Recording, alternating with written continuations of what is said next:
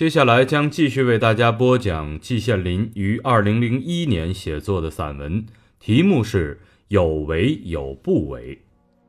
为就是做，应该做的事必须去做，这就是有为；不应该做的事必不能做，这就是有不为。在这里，关键是“应该”二字。什么叫应该呢？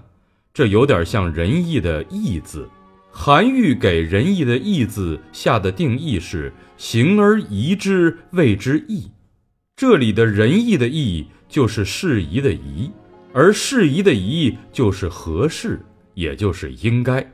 但问题仍然没有解决，要从哲学上、从伦理学上说清楚这个问题，恐怕要写上一长篇论文，甚至一部大书。我没有这个能力，也认为根本无此必要。我觉得只要诉诸一般人都能够有的良知良能，就能分辨清是非善恶了，就能知道什么事应该做，什么事不应该做了。中国古人说：“勿以善小而不为，勿以恶小而为之。”可见善恶是有大小之别的。应该不应该也是有大小之别的，并不是都在一个水平上。什么叫大？什么叫小呢？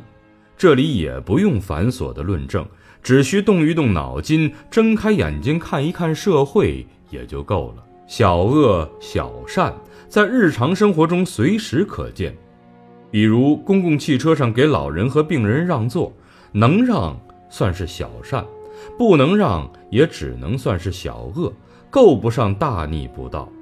然而，从那些一看到有老人或病人上车就立即装出闭目养神的样子的人身上，不也能由小见大，看出社会道德的水平吗？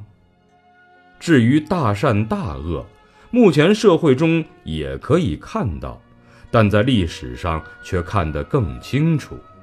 比如宋代的文天祥，他为元军所虏，如果他想活下去，屈膝投敌就行了，不但能活，而且还有大官做，最多就是在身后被列入二臣传，身后是非谁管得呀？管那么多干嘛呢？然而他却高负正气歌，从容就义，留下英名万古传。至今还在激励着我们全国人民的爱国热情。通过上面举的一个小恶的例子和一个大善的例子，我们大概对大小善和大小恶能够得到一个笼统的概念了。凡是对国家有利、对人民有利、对人类发展前途有利的事情，就是大善；反之就是大恶。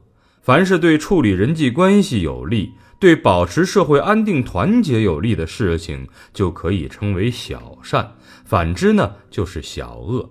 大小之间有时难以区别，这只不过是一个大体上的轮廓而已。大小善和大小恶有时是有联系的。俗话说：“千里之堤，溃于蚁穴。”拿目前常常提到的贪污行为而论。往往只先贪污少量的财物，心里还有点打鼓，但是，一旦得逞，尝到甜头，又没被人发现，于是胆子越来越大，贪污的数量也就越来越多，终至于一发而不可收拾，最后受到法律的制裁，悔之晚也。也有个别的识时务者，迷途知返，就是所谓的浪子回头者。